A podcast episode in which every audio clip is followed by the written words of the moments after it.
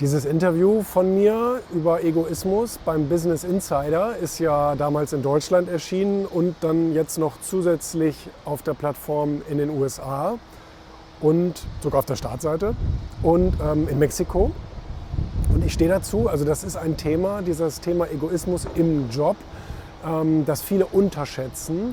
Heute ist viel mit alles für das Team, bück dich für das Team und all so ein Kram. Aber die Wahrheit ist, diejenigen kommen weiter, die sich auch die Rolle nehmen und die sich auch den Erfolg nehmen. Und da gehört ein gewisser Egoismus zu, sich eben nicht um alle Befindlichkeiten von allen Kollegen und jeder Putzfrau und so weiter zu kümmern. Das funktioniert nicht.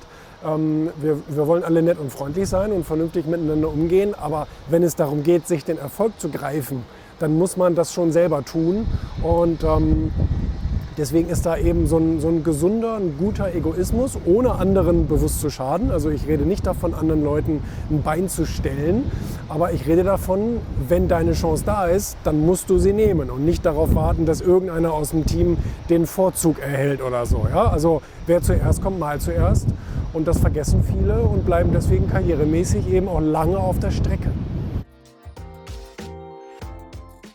Jetzt habe ich einen Zoom-Call mit dem Timo. Der Timo, der schreibt gerade ein Buch, hat er mir per E-Mail geschrieben und hat mich gefragt, ob er mich für das Buch interviewen kann. Da geht es unter anderem dann um das Thema Egoismus.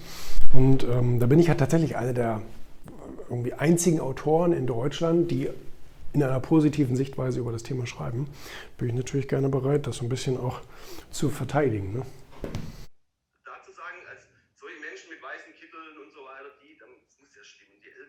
Ja, das passiert uns oft, dass wir Leute dann irgendwie auf so ein Podest heben, nur weil sie einen weißen Kittel haben oder irgendwie ein Molekularbiologe sind oder keine Ahnung was. Es gibt ja auch Leute, die haben in einem Fachbereich eine sehr gute Kompetenz. Das heißt aber nicht, dass sie fürs Leben eine gute Kompetenz haben und wir deswegen auf deren Ratschläge hören sollten.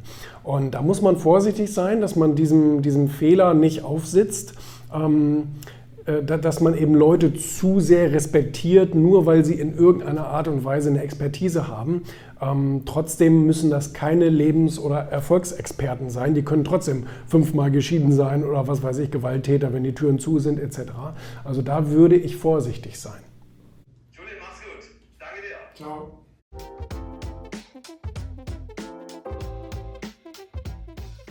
Jetzt kommt gleich der Jens hier ins Studio. Das ist ein ganz bekannter Set-Designer, Studio-Designer, der international arbeitet.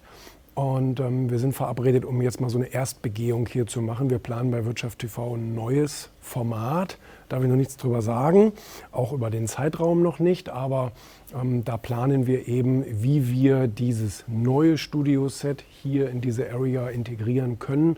Wir brauchen da viele mobile Teile und so, weil so viel Platz haben wir hier gar nicht. Ich meine, es sieht zwar riesig aus, aber trotzdem müssen wir hier ja auch noch viele andere Sachen unterkriegen. Das heißt, es darf nicht so viel Platz wegnehmen, wenn es abgebaut wird. Es muss immer auf und abgebaut werden, weil natürlich die Areas hier für verschiedene Aufzeichnungen genutzt werden und die Requisiten, die müssen sich dann irgendwie möglichst gut stellen lassen und so weiter. Das ist ein bisschen herausfordernd, ein bisschen tricky, aber der hat viel, viel Erfahrung und ähm, ähm, darauf setze ich.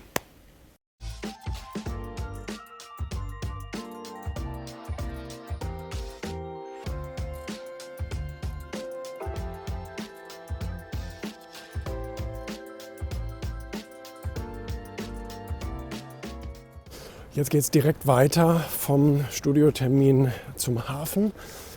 Ich habe da jetzt noch eine Verabredung mit einem Vermieter. Wir arbeiten da ja noch an der Fläche. Hoffentlich werden wir uns heute einig.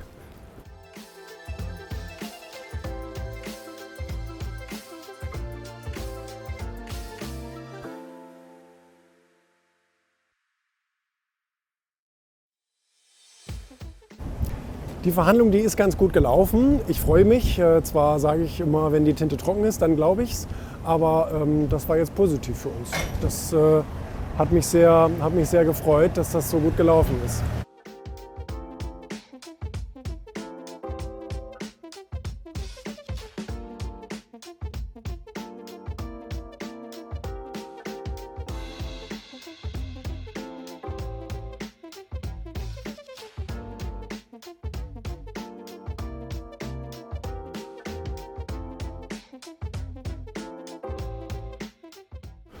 Wenn du Chancen erkennst, dann bist du eigentlich immer zur richtigen Zeit am richtigen Ort. Das ist ja eine von meinen Bullshit-Rules, ja, dass Erfolgreiche irgendwie immer zur rechten Zeit am rechten Ort waren. Aber die Wahrheit ist natürlich, sie waren viel öfter zur falschen Zeit am falschen Ort.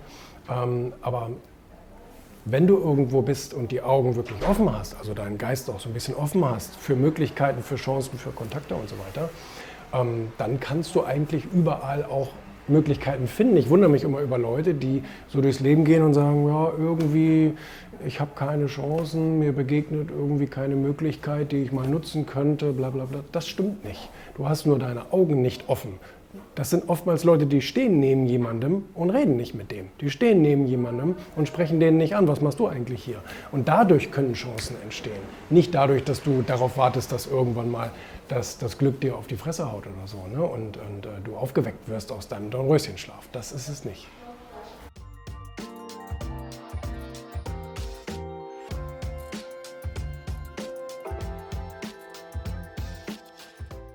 Jetzt habe ich hier auch noch ein schönes neues Buch bekommen von Hermann, von Hermann Scherer. Ähm, Sichtbar. Wer nicht auffällt, fällt weg. Als ich gesehen habe, dass er dieses neue Buch rausgebracht hat, habe ich gleich gesagt, schick mir mal eins rüber.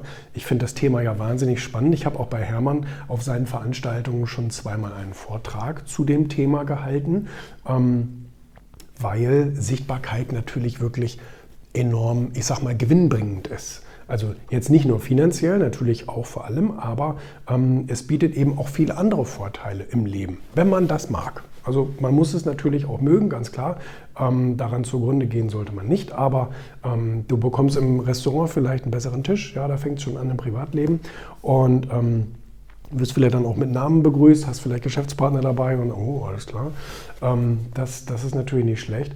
Und, ähm, und du wirst auch besser bezahlt. Also zumindest, wenn du jetzt irgendwie ja, in eine Show eingeladen wirst oder äh, auf eine Bühne oder wie auch immer oder ein Buch schreibst oder irgendwas. Also du wirst in der Regel einfach, wenn du einen gewissen Markennamen hast, ähm, besser bezahlt. Manchmal 10 bis 20 Mal so gut wie andere.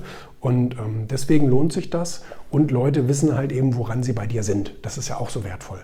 Ne? Also nicht, stell dich doch mal bitte kurz vor, was machst du überhaupt, sondern jeder weiß sogar schon automatisch, was du machst und was du nicht tust. Und das ist ein riesen, ähm, Riesenvorteil. Also ich habe das immer sehr, sehr geschätzt.